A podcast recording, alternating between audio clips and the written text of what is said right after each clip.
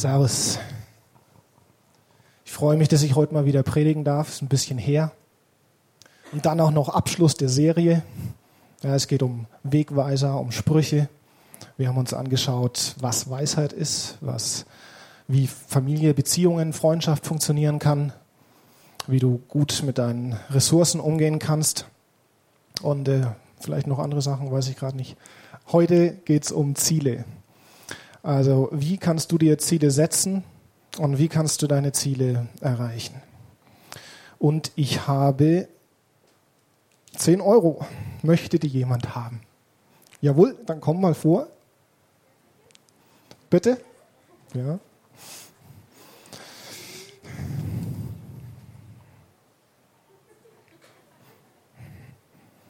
So, die kriegst du noch nicht gleich. Musst du was dafür tun. Sorry. So, ich habe hier eine, ein Ziel habe ich hier. Moment, noch ist es kein Ziel, aber gleich. So. Oh, das habe ich fast ein bisschen groß gemalt, aber es. Und eine Nerfgun. So, das ist noch nicht alles. Daniel, komm mal bitte kurz. Du kriegst jetzt noch das hier. Das dürfst du da einmal schnell um die Augen binden.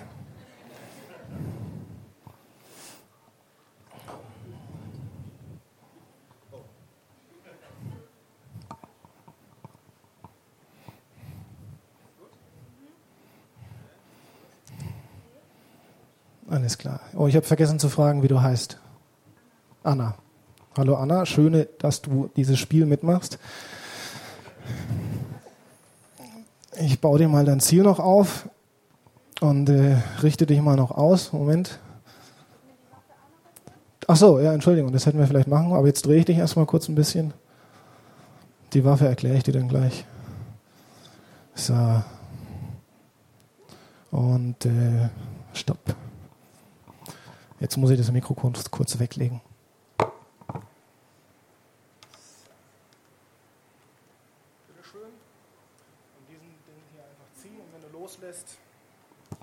So, dann zieh mal gut und darfst gerne feuern.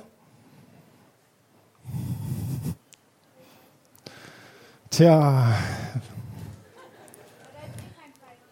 Doch, doch, da ist ein Pfeil drin. Die Leute ducken sich, falls du in die falsche Richtung schießt. Nur Mut. Okay, vielen Dank. Du darfst die Binde gerne abnehmen, das nehme ich dir auch. Oh, schade. Wie fühlst du dich? Ein bisschen verarscht wahrscheinlich. Tut mir leid. Die 10 Euro muss ich leider behalten, weil du hast das Ziel nicht getroffen.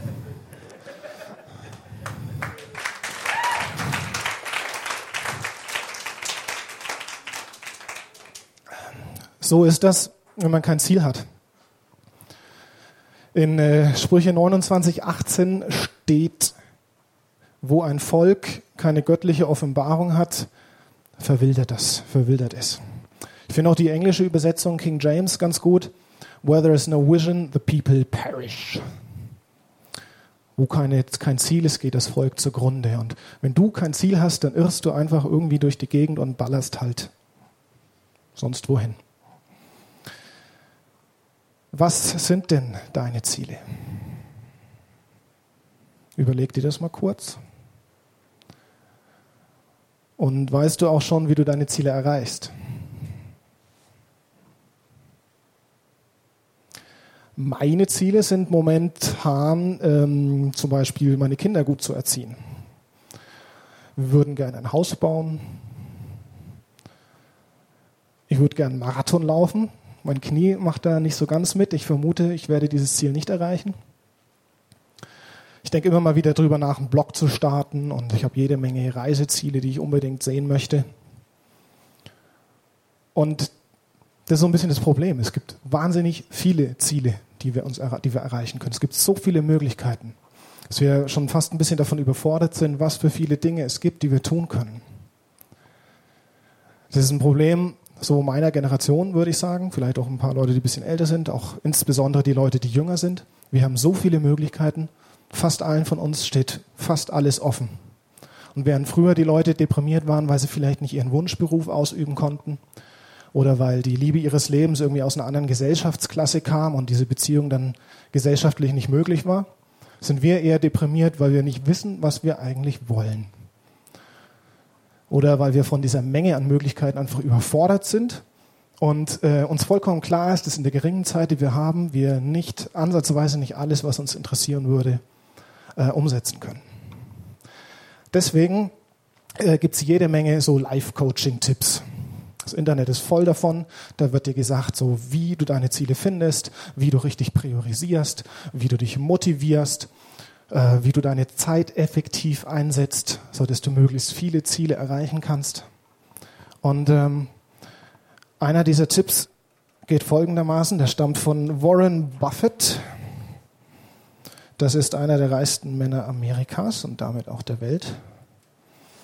Und er sagt, schreib dir erstmal alle Dinge auf, die du erreichen willst. Also zum Beispiel äh, auf den Mount Everest steigen. Oder ein Ferrari. Oder erstmal ein Einser-Abi. 25 Stück. Dann machst du dir Gedanken und priorisierst es. Überlegst dir, was ist mir wirklich wichtig, was ist meine erste Priorität, meine zweite und so weiter, bis zur 25 runter. Wenn du das getan hast, machst du nach den ersten fünf einen Strich. Und diese fünf Ziele hier oben, das sind die Dinge, die du mit aller Kraft versuchst zu erreichen. Die 20 hier unten, das sind die Dinge, die du versuchst mit aller Kraft zu vermeiden. Weil wenn hier zum Beispiel steht, ja, hier mein Blog schreibe ich da mal hin, finde ich ganz cool, ist aber auch nicht so wichtig. Und ähm, jetzt habe ich vielleicht mal irgendwie eine, einen Geistesblitz, eine tolle Idee, ich habe die Möglichkeit, einen Blog zu starten. Wenn ich das dann tue, dann raubt es mir bloß die Zeit von diesen Dingen, die mir wichtiger sind, die wirklich wichtig für mich sind. Ich finde den Tipp an sich schon ganz okay. Das ist ein guter Einstieg. Wir werden den nachher noch ausbauen. Ähm, für uns ist ja, als zumindest wenn du, wenn du Jesus nachfolgst, wenn du dich als Christ bezeichnest, dann ist üblicherweise was anderes wichtig, nämlich etwas, was in der Bibel steht. Und das wollen wir uns zusammen anschauen. Wir sind ja in der Serie zu den Sprüchen und äh, ich habe jetzt ein paar Verse für dich dabei. Die lese ich einfach mal nacheinander vor. Zum Beispiel in Sprüche in Kapitel 3, Vers 9 und 10 steht, Ehre den Herrn mit deinem Gut und mit den Erstlingen all deines Einkommens, so werden deine Scheunen voll werden und deine Kelter von Wein überlaufen. In Kapitel 10, Vers 4 steht, lässige Hand macht arm, aber der fleißigen Hand macht reich. Kapitel 13, Vers 22. Der Gute wird vererben auf Kindeskind, aber des Sünders habe wird gespart für den Gerechten. Drei Verse später. Der Gerechte kann essen, bis er satt ist, der Bauch der Frevler aber leidet Mangel. Und in Kapitel 22, 4. Der Lohn der Demut und der Furcht des Herrn ist Reichtum, Ehre und Leben. So, die habe ich dir jetzt einfach mal so hingeknallt. Die drehen sich alle so ansatzweise grob um Reichtum. Gibt natürlich noch jede Menge andere Tipps in den Sprüchen, haben wir ja die letzten Wochen äh, auch Stellen dazu gelesen. Und ähm, diese fünf Stellen und auch eigentlich die meisten anderen, die sind alle auf eine bestimmte Art und Weise aufgebaut. Nämlich erst ist so die, die Bedingung und dann die Folge. Ähm, da steht dann zum Beispiel, wenn du fleißig bist, wenn du gerecht bist, wenn du demütig bist, wenn du gottesfürchtig bist, dann folgt der Segen. Also es ist ein klarer Zusammenhang zwischen dem, was ich tue und zwischen dem, was ich dann später erhalte. Und ähm, wenn mein Ziel jetzt zum Beispiel ist, hier den Mount Everest zu besteigen, dann ist klar, das ist erstmal, also ist zeitaufwendig. Ich, ich muss mich vorbereiten. Ich muss wahrscheinlich erstmal ein paar kleinere Berge hochkraxeln. Ich muss trainieren. Ich brauche viel Geld, weil allein die Reise zum Mount Everest, die kostet schon ziemlich viel Geld, allein und die, Vorbereitungszeit. Und dann schaue ich eben in die Bibel und lese, okay, fleißig sein, auf Gott vertrauen, vielleicht von dem Geld, was ich anspare, um dieses Ziel umzusetzen, sollte ich aber wieder 10% abgeben. Auf Gottes Gebote vertrauen und dann klappt das schon. Das ist das, was da steht. Und es gibt einen Menschen in der Bibel, bei dem das tatsächlich auch ziemlich gut funktioniert hat. Der heißt Hiob und äh, er war ein gottesfürchtiger Mann. Er hat seine Mitmenschen gut behandelt, er hat den Armen zu, zu essen gegeben, er hat ihnen Kleidung gegeben, er hat äh, äh Gottes Gebote gehalten, er hat, er war ein toller Mann. Ja? In Kapitel 1, Vers 8 steht von Hiob, Hiob Kapitel 1, Vers 8, der Herr sprach zum Satan, hast du Acht gehabt auf meinen Knecht Hiob? Denn es ist seinesgleichen nicht auf Erden, fromm und rechtschaffen, gottesfürchtig und meidet das Böse. Das sagt Gott über Hiob. Also äh, ein Lob von höchster Stelle. Hiob war ein klasse Mann. Hat alles, all diese Wenns hat er erfüllt. Und das dann sah auch nicht schlecht aus bei ihm, denn er war sehr reich, hatte sehr viele Tiere, sehr viele Angestellte. Er hatte eine tolle Familie, sieben Söhne, drei Töchter. Das ist so im, im antiken Orient war das so das, das Optimum, was du haben kannst. Wenn du Kinder hast und es sind sieben Söhne und drei Kinder, besser geht's nicht. Er war sehr angesehen. Wenn er auf Partys war, dann hat er den Ehrenplatz bekommen. Tja, aber dann eines Tages hat er mit einem Schlag alles verloren. So sein Reichtum wurde ihm gestohlen, ist abgebrannt und so weiter. Seine Kinder sind alle mit einem Schlag gestorben, alle zehn. Und er ist auch noch krank geworden, wahrscheinlich Lepra oder sowas, wir wissen es nicht genau, aber ziemlich fieses Ding. Wurde wie ein Aussätziger behandelt, saß vor der Stadt. Äh, er hat sich mit so einer Scherbe geschabt, weil die Haut so gejuckt hat, die Haare sind ihm ausgefallen, fauliger Atem. Also ihm ging es dann nicht mehr so gut. Seine Reaktion lesen wir in Kapitel 1, Vers 21. Der Herr hat es gegeben, der Herr hat es genommen, gelobet sei der Name des Herrn. Ziemlich coole Reaktion. Er blieb aber nicht die ganze Zeit so cool, sondern äh, er hat sich dann natürlich schon getrauert, er hat schon gelitten. Das war furchtbar für ihn. Und er hat sich gefragt, womit verdiene ich das eigentlich? Ich habe doch alles richtig gemacht. Ich habe doch diese Wenns, habe ich doch alle erfüllt. Warum wird mir jetzt dieses Dann weggenommen? Und er ist daran fast verzweifelt, weil so die, auch diese, diese, diese Standardtheologie, die damals halt, halt gegolten hat, die hat er auf sein Leben angewendet und es hat aber nicht mehr funktioniert. Und du merkst so richtig von Vers zu Vers, wie er so langsam zerbricht und wie sein, sein Lebenfundament weggespült wird. Und dann macht er in Kapitel 21, Vers 7 bis 15 eine Beobachtung, die lese ich schnell vor. Warum bleiben die Gottlosen am Leben, werden alt und nehmen zu an Kraft? Ihr Geschlecht ist sicher um sie her und ihre Nachkommen sind bei ihnen. Ihr Haus hat Frieden ohne Furcht und Gottes Rute ist nicht über ihnen. Ihr Stier bespringt und es missrät nicht, ihre Kuh kalbt und wirft nicht fehl. Ihre kleinen Kinder lassen sich hinaus wie eine Herde und ihre Knaben springen umher. Sie jauchzen mit Pauken und Hafen und sind fröhlich mit Flöten. Sie werden alt bei guten Tagen und in Ruhe fahren sie hinab zu den Toten. Und doch sagen sie zu Gott, weiche von uns, wir wollen von deinen Wegen nichts wissen. Wer ist der Allmächtige, dass wir ihm dienen sollten? Oder was nützt es uns, wenn wir ihn anrufen? Und das ist so die, eine Beobachtung, die ich finde, viel besser auf die Realität passt als diese Wenn-Dann-Sprüche-Theologie, die wir uns vorhin angeschaut haben. Wir werden nun mal krank. Und wir fahren nicht alle in Ferrari. Und wenn irgendwie zum Beispiel in Italien wieder so ein Erdbeben stattfindet, ein ganzes Dorf begräbt, haben dann alle wirklich mehr gesündigt, dass sie das verdienen würden? Ist das die dann Konsequenz aus dem Wenn wäre? Das ist eine Frage, die wir natürlich nicht beantworten können, aber ich glaube auch, dass sie, dass sie falsch gestellt ist, weil unsere Umstände kein, kein Bewertungsmaßstab für das Leben, das wir führen, ist.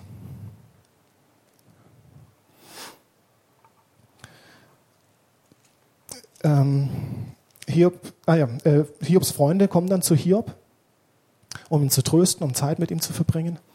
Sie stellen sich nicht übermäßig gut an. Ähm, am Anfang sagen sie zwar noch so, ja, verlass dich mal auf Gott so, der wird es schon machen, wird schon alles wieder in Ordnung kommen.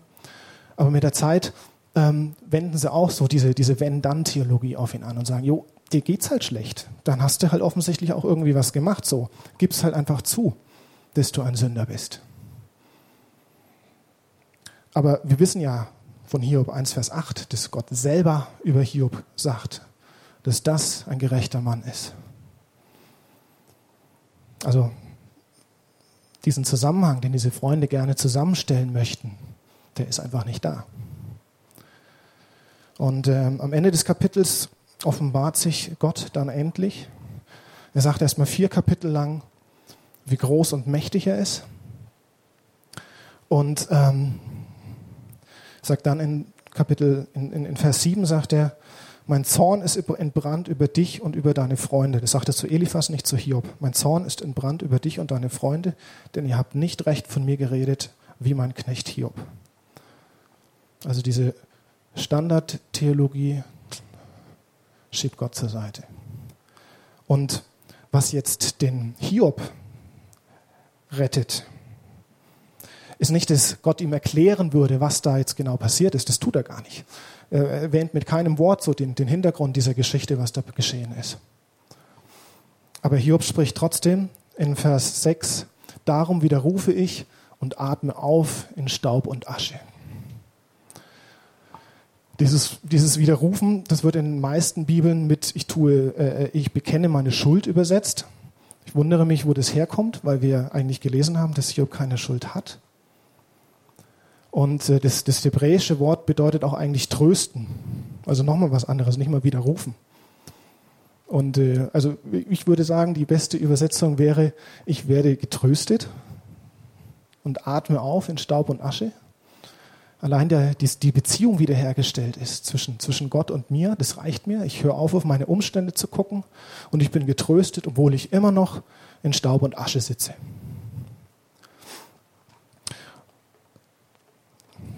So, wir sind fast fertig mit Hiob. Kommt noch ein letzter spannender Vers. 42, Vers 10 steht, und der Herr wandte das Geschick Hiobs, als er für seine Freunde Fürbitte tat. Also in dem Moment, wo Hiob aufhört, auf sich zu gucken und für seine Freunde betet, wendet der Herr sein Schicksal. Und das äh, ist was, was wir, glaube ich, auch mal uns als Vorbild nehmen könnten dieses von sich wegschauen, dieses Aufhören, auf die, auf die eigenen Ziele zu gucken. Ja, wir, wir setzen uns so viele eigene Ziele und denken immer, wenn ich erst einen Partner gefunden habe, dann geht es mir gut. Und wenn ich erst ein Kind habe, dann geht es mir gut. Wenn ich erst ein Haus habe, dann geht es mir gut. Wenn ich endlich äh, diesen und jenen Körper hätte, dann würde ich mich auch endlich mal richtig wohlfühlen in meiner Haut. Ähm, das Ding ist aber, dass Gott nicht sagt, dass die Quelle des Lebens und die, die, die Quelle der Freude irgendwie in uns drin ist, auch nicht in irgendwelchen Zielen, die wir uns, setzen, sondern in ihm, in ihm selber ist die Quelle des Lebens. Und das heißt, dass wenn wir, ähm, dass wenn uns ein Ziel quasi glücklicher machen soll oder so, dann, dann muss das entweder ein Ziel sein, das uns näher zu Gott bringt oder ein Ziel, das Gott uns gesetzt hat, was im Endeffekt das Gleiche ist. Wir sind halt so vom Wesens, Wesen her sind wir halt so drauf, dass wir gerne selber entscheiden, dass wir gerne selber der Herr über unser Leben sind und dass wir gerne selber festlegen, was uns glücklich zu machen hat, wie wir das erreichen. Ja, das fängt mit Adam und Eva im Paradies an, die eigentlich alles haben. Nur eine Frucht dürfen sie nicht essen und genau die wollen sie dann essen. Die Schlange steht daneben und säuselt und sagt, oh, alles gut, nicht so schlimm, nimm nur. Ähm,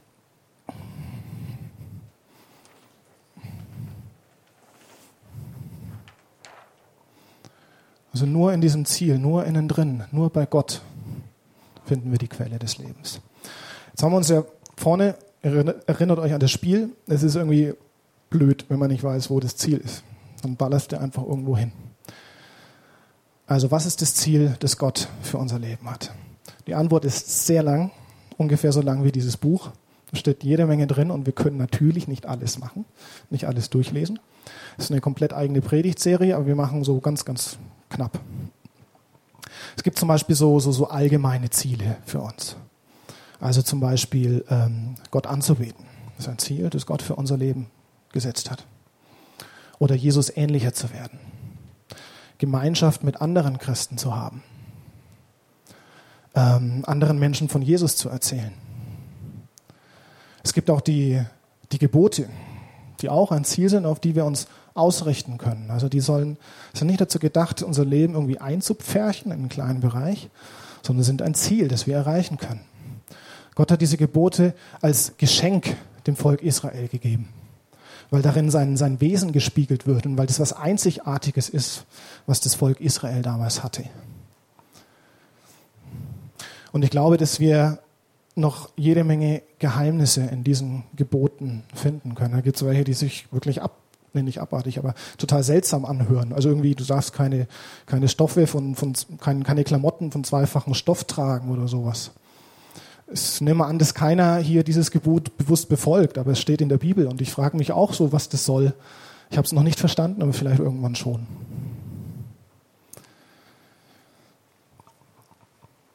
Ähm, ja, neben diesen allgemeinen Zielen, die eigentlich so für, für jeden von uns gelten, gibt es auch noch persönliche Ziele. Weil Gott in jeden Einzelnen von uns was reingelegt hat, was Einzigartiges, was nur in uns drin ist, also nur in dem einzelnen Menschen.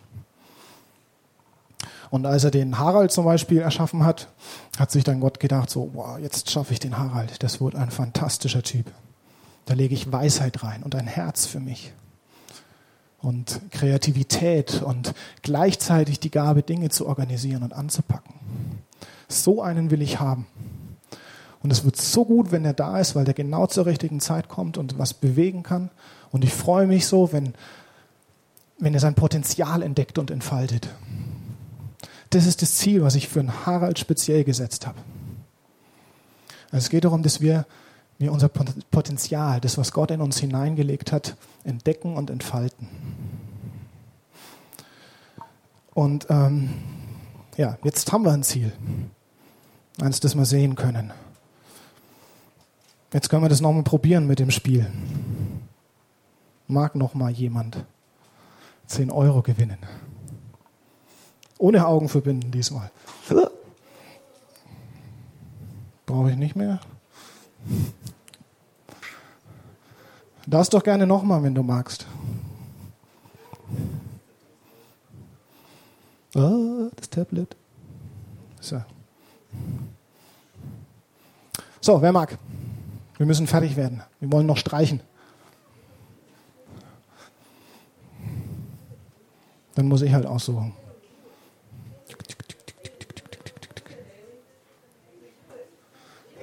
Okay, Haley will. Bravo, Haley. Ihr könnt gerne mal klatschen für die Haley. Sorry, das Ding ist ein bisschen nass. Ähm, Pfeil, warte mal, du kriegst noch so einen, der auch klebt, hoffentlich vielleicht. Warte mal, ich tue ihn da oben mal rein. Ne, der ist nicht so gut. Der, okay.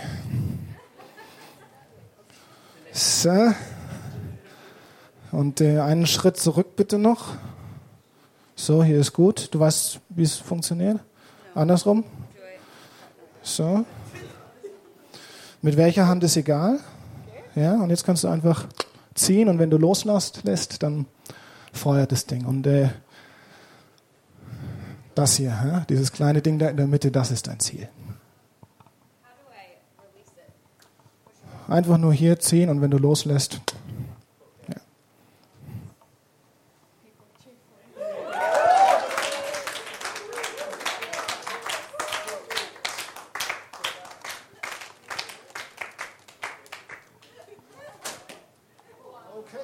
Hat, hält leider nicht, aber der war hier unten. Also eigentlich schon, schon gar nicht schlecht. Ne?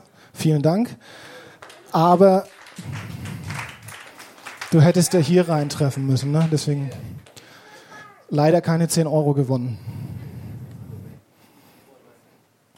Das ist das Problem. Wir zielen daneben. Also wenn wir, weil wir nicht wissen, was unser Ziel ist, weil wir nicht wissen, worauf wir zielen sollen, aber auch weil es einfach wirklich schwer ist. Also versuch einfach mal alle Gebote, die in der Bibel stehen, zu halten. Das ist äh, schwer. Oder du kannst mal den Harald fragen, wie schwer es ist, ein Jesusmäßiger Harald zu sein. Also nicht so, dass der Harald Christ geworden ist und zack, alles voll Jesusmäßig in jeder Situation. Das ist ein Prozess und es dauert. Ist der Harald überhaupt da? Nee, ne? Ah ja, da. Okay. Das ist ein Prozess, das dauert eine Weile. Das kostet auch was. Dann kannst du mal Harald fragen, wie viel er darin investiert, Jesus ähnlicher zu werden. Ähm, und es gibt auch noch die, ich sag mal, religiöse Zielverfehlung.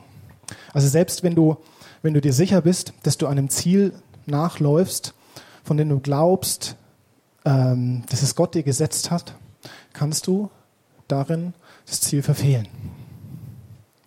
Es gibt in Amerika gibt so eine Webseite, die sich um ähm, Pastoren, Pfarrer, Priester und sonstige Geistliche kümmert, die, ähm, vom, die, die ihren Glauben verloren haben. Also die, die können ihre Geschichte schreiben und es ist so ein bisschen Selbsthilfegruppe, Austausch. Gibt es viele davon. Und ich habe letztens die Geschichte von einem Pfarrer gelesen, ähm, der ist zu so einem indigenen Stamm irgendwo in den Dschungel gegangen, war da sieben Jahre und nach den sieben Jahren hatte er seinen Glauben verloren. Der ist da hingekommen, um das Wort Gottes zu predigen und hat seinen Glauben verloren. Warum? Weil er festgestellt hat, dass diese Indige, dieses, dieses Volk, bei dem er da war, die konnten sehr gut mit, mit, mit, mit Leid und Zielverfehlung umgehen. Und wenn irgendwie so ein Sturm kam und alles weggefegt hat, dann haben sie da trotzdem noch was Positives drin gesehen. Und die hatten eine tolle Art, miteinander umzugehen, was so auf, auf Liebe basiert ist und auf gegenseitiger Wertschätzung. Ich habe das gelebt und habe mir gedacht, what? Wie kommt es, dass du das nicht im Christentum gefunden hast? Das sind doch eigentlich genau die Dinge, die wir auch predigen. Es kommt nicht auf die Umstände drauf an. Selbst wenn, wenn was weiß ich, was passiert, kann uns Gott darin segnen. Unsere Freude ist ja gerade nicht in den Zielen. Die Quelle des Lebens ist ja gerade nicht die Hütte zu haben, sondern halt Gott zu haben. Und ähm, bei, bei diesen Geschichten, ähm, also mir steht natürlich kein Urteil zu, aber mir, mir schleicht so, beschleicht so der Verdacht, dass, dass Menschen manchmal einfach sagen, okay, jetzt bin ich Christ, jetzt muss ich mich auch verhalten wie ein Christ, jetzt muss ich auch irgendwas für Gott tun und dann gehe ich halt irgendwo hin und missioniere und dann baue ich halt diesen Dienst auf, weil das jetzt meine Pflicht als Christ ist. Und das ist aber nicht unbedingt das Ziel, das sich Gott für dich gesetzt hat. Ja, das ist ziemlich deprimierend. Schau dir mal dieses kleine Ziel an. Wir schießen da dauernd daneben. Und ähm, das Ding ist, dass mein nasser Stift, wenn wenn hier Gott ist und wenn hier die Quelle des ewigen Lebens ist, was ist dann da außen rum? Da kann er dann nicht das Leben sein. Da ist dann eher so der Tod, das Gegenteil vom Leben. Also wenn wir am Ziel vorbeischießen, dann hat es als Konsequenz früher oder später den Tod. Und glücklicherweise gibt es eine Lösung.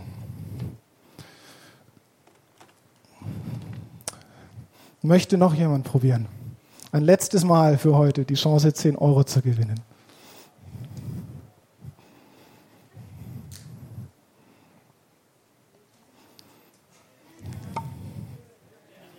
Daniel?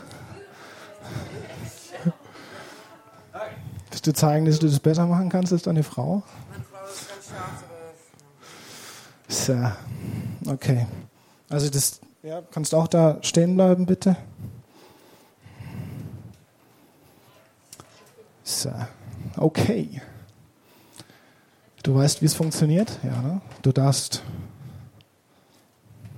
schießen.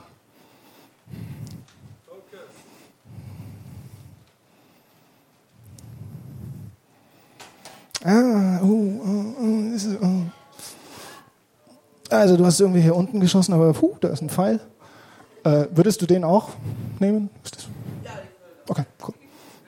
Dann hast du jetzt die 10 Euro gewonnen. Herzlichen Glückwunsch. Bravo.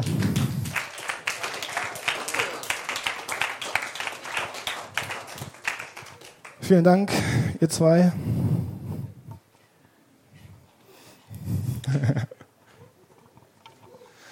Also es gibt halt, gab halt da jetzt jemanden, der irgendwie den Pfeil da reingesteckt hat. Ne? Und das ist in unserem Fall ist das Jesus.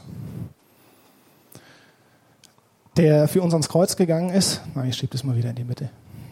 Der für uns ans Kreuz gegangen ist und äh, für uns dieses Ziel getroffen hat.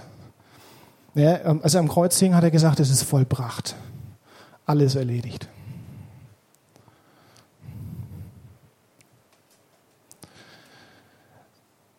Das heißt, wir können, wir können einfach mutig zielen, mutig schießen und wir werden immer wieder daneben zielen. Wir werden immer daneben schießen.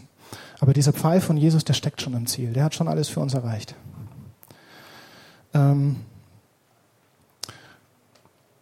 und ähm, also theoretisch könntest du wahrscheinlich auch einfach irgendwo hinballern. Ja? Aber natürlich, wenn wir, wenn wir dieses, diesen Pfeil akzeptiert haben und wenn uns bewusst ist, dass Jesus für uns ans Kreuz gestorben ist, äh, ans Kreuz gegangen, am Kreuz gestorben ist, ähm, damit wir das Ziel treffen können, also damit wir bei Gott sein können, dann wirst du natürlich aus Respekt, aus Liebe, aus Zuneigung zu Jesus, um diesen Tod zu ehren, schon versuchen, das Ziel zu treffen. Aber wir werden halt weiterhin immer wieder daneben schießen. Und ähm, Jesus hat nicht nur das Ziel getroffen, sondern auch diese, diese tödliche Konsequenz auf sich genommen.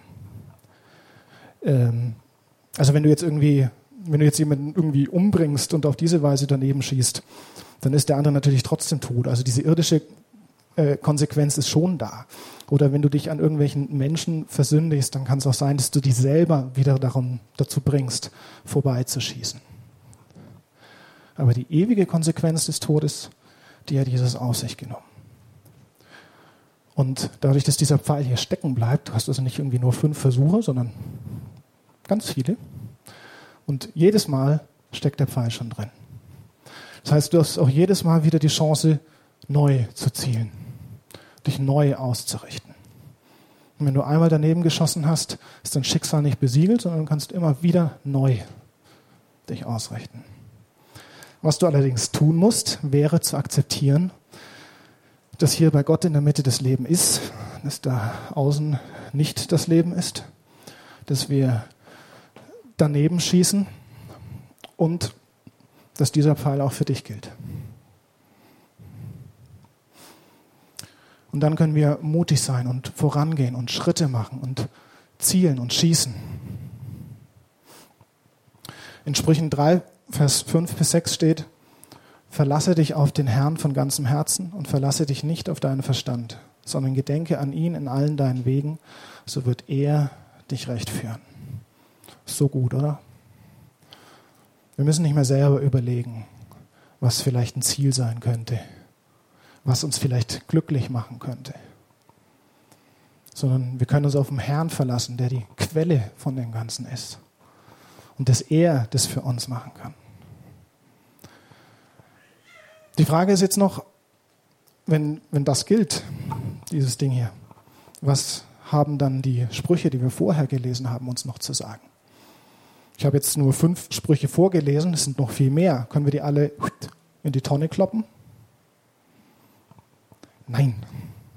Sondern diese, diese Sprüche, diese Stellen, die sagen uns, dass wir auch selber eine Verantwortung haben. Wir sollen schon fleißig sein. Wir sollen uns schon auf Gott ausrichten. Wir sollen durchaus seine Gebote halten. Aber diese tödliche, ewige Konsequenz davon, wenn wir das nicht tun, die fehlt halt einfach. Ja, Gott hat alles angefangen und er beendet auch alles. Aber zwischendrin ist es unsere Aufgabe, vorwärts zu gehen. Und dann ist es auch vollkommen okay, ähm, Ziele zu, zu haben. Ja, es, ist, es ist jetzt nicht schlimm, wenn du einen Ferrari fahren willst. Den darfst du fahren und wenn du einmal einen hast, dann kannst du mich abholen und ich fahre mit und wir freuen uns beide. Ist vollkommen in Ordnung. Aber wenn wir mal diesen, diesen Tipp von, von Warren Buffett nehmen und den erweitere ich jetzt mal. Diesen Strich, der ist eigentlich, ja, wenn du willst, kannst du ihn behalten, aber der ist viel wichtiger. Du machst hier einen Strich und streichst oben drüber Jesus. Und ansonsten gilt die gleiche Logik. Das ist das Wichtigste. Das verfolgst du. Und deine ganzen anderen Ziele, die sind auch cool. Aber wenn du dabei bist, tatsächlich auf den Mount Everest zu steigen, dann überleg dir, ob das dieses Ziel nicht beeinflusst. Also wenn du jetzt jede Woche 20 Stunden darin investieren musst, um dein größtes Ziel zu erreichen, endlich auf den Mount Everest drauf, dann geht dir viel Zeit verloren, die du eigentlich mit Jesus verbringen könntest. Du darfst auf den Mount Everest steigen, kein Problem. Aber pass auf, dass es nicht von Jesus ablenkt.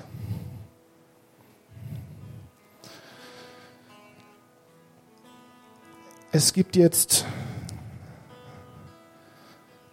ein paar Entscheidungen, die du treffen kannst. Entweder, dass du vielleicht zum ersten Mal Jesus als deinen Retter akzeptierst.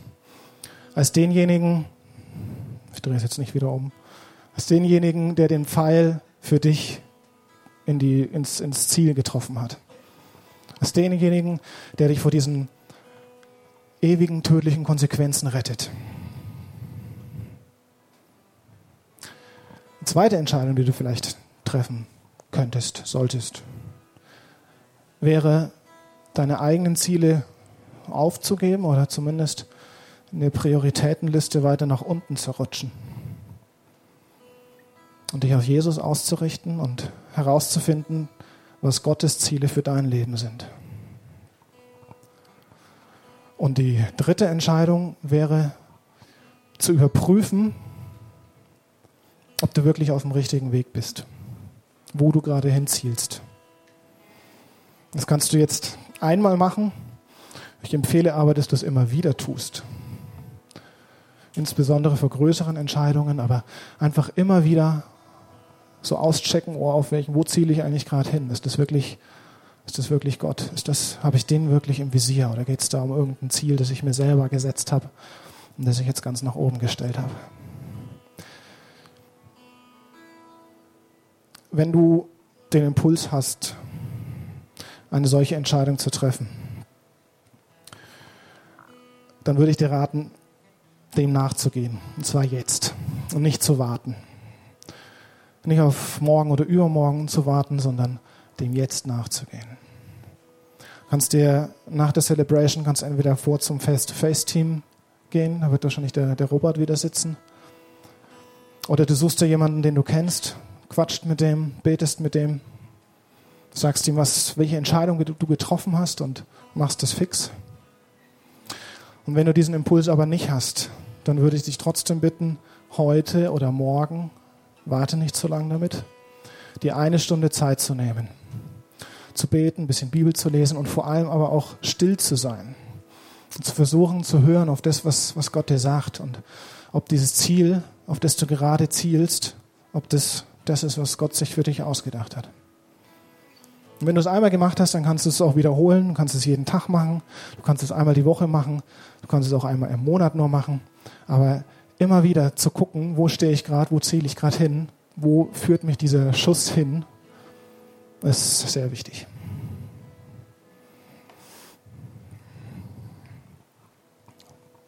Okay. Ich bete jetzt noch. Danke, Jesus, dass du für uns ans Kreuz gestorben bist. dass du für uns ans Kreuz gegangen bist. Und danke, dass es dir vollkommen wurscht ist, was für Versprecher ich hier mache. Danke, Vater, dass du mein Gebet hörst dass du unsere alle Gebete hörst, auch wenn sie nicht perfekt sind. Danke, Jesus, dass du ans Kreuz gegangen bist und für uns das Ziel getroffen hast, dass wir durch deinen Opfertod zum Vater kommen können. Dass die ganze ewige Konsequenz von Tod für uns ausgelöscht ist. Dass du das schon auf dich genommen hast.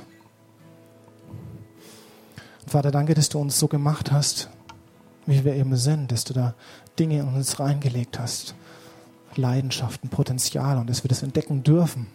Und dass du uns auch dabei helfen willst, das zu entdecken. Und ich segne, segne jeden hier im Raum so mit der, mit der äh, äh, äh in der Erkenntnis, mit der, mit der Weisheit darüber, was da in uns drin herrscht und welche Ziele sich Gott für uns ausgedacht hat. Und mit dem, mit dem Mut und der Kraft, die auch zu verfolgen. Ob das jetzt die, die Ziele sind, die für alle Christen gelten oder ganz persönliche Ziele. Und ich, Vater, ich, ich segne uns auch mit, mit Zeit, dass wir die Entscheidung treffen können, diese Zeit für dich zu investieren und zu überprüfen, wo wir stehen. Und ich segne uns mit Menschen um uns herum, mit denen wir Gemeinschaft haben können und die Dinge reflektieren können und wir uns gegenseitig dabei helfen können, auf Gott zu schauen, uns immer wieder zu erinnern und gemeinsam das Ziel zu treffen. Vater, danke, dass du alles für uns vorbereitet hast. Danke, dass du alles beenden wirst. Amen.